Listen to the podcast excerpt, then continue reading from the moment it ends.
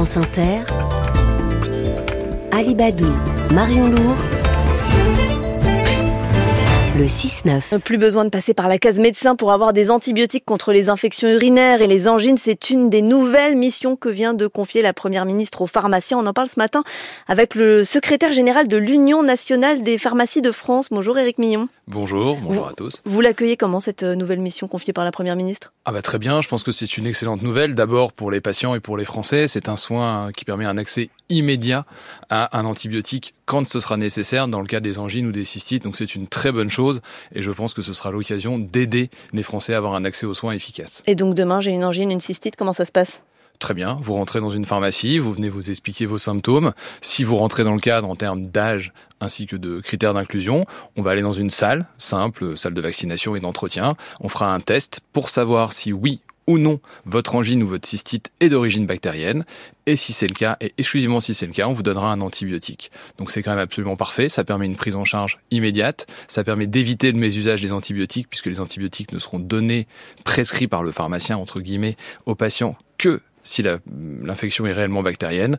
Et puis, euh, un chiffre simple, hein, 600 000 prescriptions de phosphomycine aux urgences euh, l'année dernière. Ça, c'est contre les cystites Contre les cystites. Si on peut éviter ça, libérer du temps médical et permettre un accès immédiat aux soins pour les patients, ce sera une très bonne nouvelle pour tous. Attendez, vous m'avez pas dit si j'allais devoir payer là alors je vous l'ai pas dit parce que normalement ce sera pris en charge. Aujourd'hui c'est déjà le cas dans un certain nombre de pharmacies qui travaillent en exercice coordonné avec d'autres professionnels de santé et la prise en charge est prévue donc tout se passe bien. L'idée c'est vraiment un accès immédiat aux soins efficaces. Et ça relève vraiment de votre compétence à vous, pharmacien, de délivrer euh, ce genre de médicaments?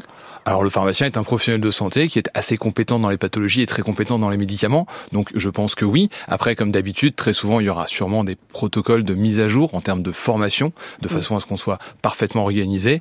Et puis après, on verra comment ça se met en place. Aujourd'hui, je vous dis, quand c'est déjà le cas, c'est souvent dans le cadre d'interprofessionnalisation. Il y a toujours besoin, si besoin, de joindre un médecin, mais on pourra très bien le faire sans aucun problème. Éric Mignon, les pharmaciens ils se sont vus confier déjà un certain nombre de nouvelles missions, déjà le mois dernier euh, sur certains vaccins par exemple. Vous avez le temps de faire tout ça? Alors ça c'est un vrai exercice. Euh, réussir à former nos équipes, à mettre à niveau les compétences, organiser les locaux, accueillir les patients, gérer l'ensemble des vaccinations, des prises en charge immédiates, euh, c'est complexe. Mais on pense que c'est notre rôle. Je pense que la pharmacie l'a démontré déjà et encore plus sur ces dernières années de crise Covid. On est vraiment devenu le hub santé où plus de 4 millions de Français rentrent tous les jours et peuvent être pris en charge immédiatement. Euh, on sera présent, on a toujours répondu présent. Ça va être compliqué. Après, il y aura besoin, là aussi, comme tous les professionnels de santé, parce que Madame Borne a fait de belles annonces, mais en tout cas en termes de rémunération sur la pharmacie, tout n'a pas encore été soldé. On va regarder ça, mais nous, on répondra présent et on sera toujours là auprès de nos patients. Vous n'avez pas l'impression qu'on fait peser sur vous, les pharmaciens, euh, la charge que représente le manque de médecins, le numerus clausus qui a longtemps été euh, trop bas? Alors je sais pas si on le fait poser sur nous. Après, je pense que la vraie question, c'est comment on va réussir à travailler tous ensemble. Et en tout cas, nous, c'est la vision qu'on défend dans notre syndicat. L'ensemble des professionnels de santé, on est tous en décroissance en termes d'équipe. Euh, par contre, les besoins de santé sont toujours là. On n'a qu'une envie si on se fait ce métier, c'est pas par hasard, c'est que les, les, Français soient bien soignés.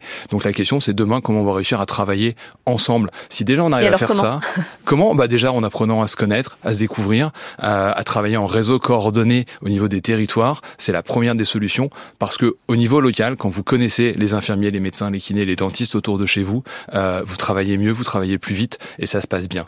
Après, bien évidemment, il y a un autre débat qui est comment on fait l'attractivité de nos métiers, comment on fait la rémunération de nos métiers.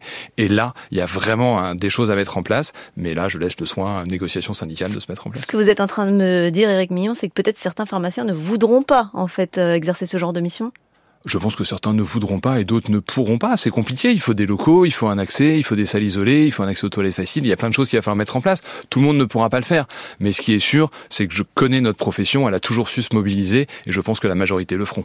Euh, autre question, autre sujet. Éric Millon, le gouvernement réfléchit à, doubler le reste à charge sur euh, les médicaments dans le budget de la sécurité sociale pour l'an prochain. Est-ce qu'on risque de voir certains patients renoncer à des soins, renoncer à acheter certains médicaments? Vous en voyez déjà peut-être? On aura cette situation et après, bon, c'est pareil, hein, je ne suis pas au gouvernement, c'est à eux de réfléchir. Est-ce que c'est vraiment aux malades de payer pour l'accès aux soins ou est-ce que c'est à la population de réfléchir à un panier de soins pertinent, mieux pris en charge? Ça, c'est un vrai débat. En tout cas, c'est sûr que je comprends les associations de patients et nous les soutenons. S'en prendre aux patients n'est pas la bonne solution. Et une autre question, un média a rapporté que le prix de certains médicaments comme l'amoxicilline cette semaine pourrait augmenter en contrepartie d'une garantie de la part des laboratoires qu'il n'y aurait plus, de pénurie comme il y aurait pu en avoir. Est-ce que vous, d'une part, est-ce que vous pouvez confirmer, d'autre part, est-ce que vous êtes d'accord avec cette option? Alors non, on n'est pas encore confirmation précise de cette augmentation de certains médicaments dits matures. Euh, après, il y a un vrai problème en France du prix des médicaments. Euh, ça impacte les industriels et ça impacte les officinaux en termes de rémunération. C'est compliqué et c'est vrai qu'aujourd'hui, l'augmentation des charges sur ces derniers rend ça très difficile. Euh, après, pareil, comme on a répondu présent dans la crise des antibiotiques, là aussi, ne pas oublier, le pharmacien, ce n'est pas qu'un dispensateur. Beaucoup de pharmaciens ont des capacités à faire des préparations et nous avons préparé pendant cet hiver l'équivalent de 30% des besoins en amoxicilline pour la population française. Éric Millon, secrétaire général de l'Union nationale des pharmacies de France, merci d'être venu sur France Inter. Merci, bonne journée.